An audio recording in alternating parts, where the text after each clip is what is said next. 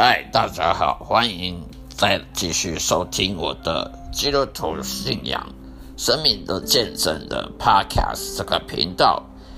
我的录音的内容是透过我自己个人生命上与基督耶稣建立亲密关系的生命带来改变，所有的见证都是亲自的经历的见证。还有跟圣经分享圣经里的道理，谢谢大家收听。今天我要分享的节题目是：我们到底如何知道上帝旨意？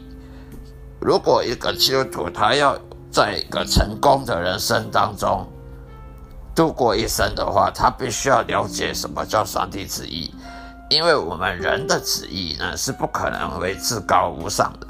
人的旨意如果当作至高无上的话，确定会失败的。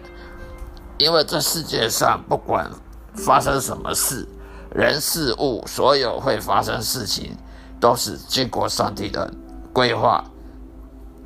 没有一件事情是上帝所不知道的，没有一件事情是违反上帝的旨意的。就算是邪恶的事情，或者是好的事情。正义的、不正义的、不公道的、公道的，都是上帝之意。上帝为什么要安排有时候很正义的事、很不公义的事呢？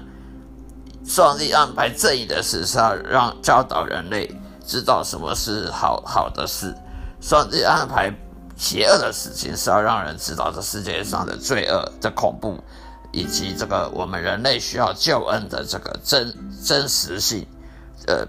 迫切性，所以上帝有时候允许一些车祸啦、意外啦、凶杀啦，好让你我都知道，我们都需要救恩。如果活着的时候不赶快寻求真理，到死之后只有下地狱。所以你不可能说上帝只能安排好的事，坏的事都是撒旦安排的错。撒旦他也他能所做的事也是受限于上帝的旨意的。撒旦不能做任何事情是违背上帝的旨意。虽然做的是邪恶的事，但是上帝允许邪恶的事情发生是有他的教育的意义的。所以什么时候人会成功，什么时候失败？成功的人都是好人吗？失败的人都是坏坏人吗？也不一定。因为有时候上帝允许一些坏人成功呢，他是要告诉我们看，让我们看到坏人成功这个不公不义的事情的的这个明明白白的表现在我们面前给我们看，让我们知道我们需要神。如果我们看到这世界上很多坏人成功，而好人失败，我们才会去追寻神神的道路。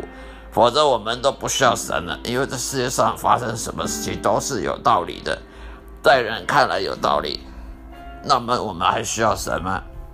所以有时候好人成功那是必然，坏人成功有时候我们觉得很很不公平，这才是上帝的教育我们的意义目的所在，我们。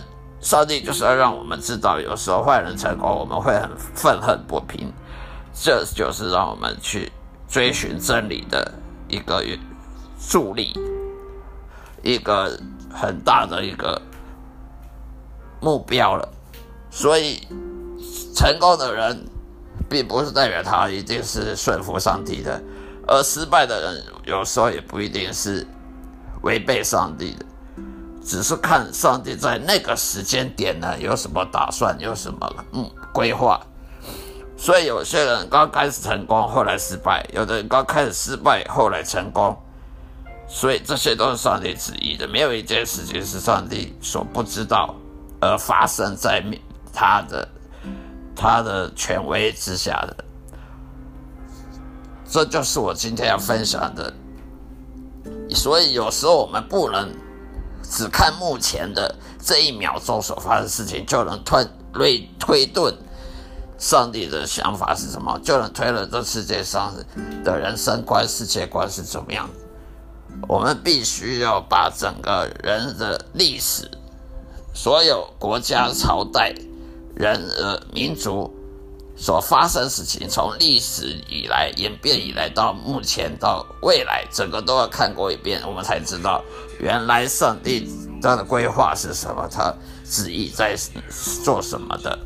所以，我们不能只看眼前的一切就能推定，就一定是其实这个样子。以上是我今天要分享的内容，谢谢大家收听，再会。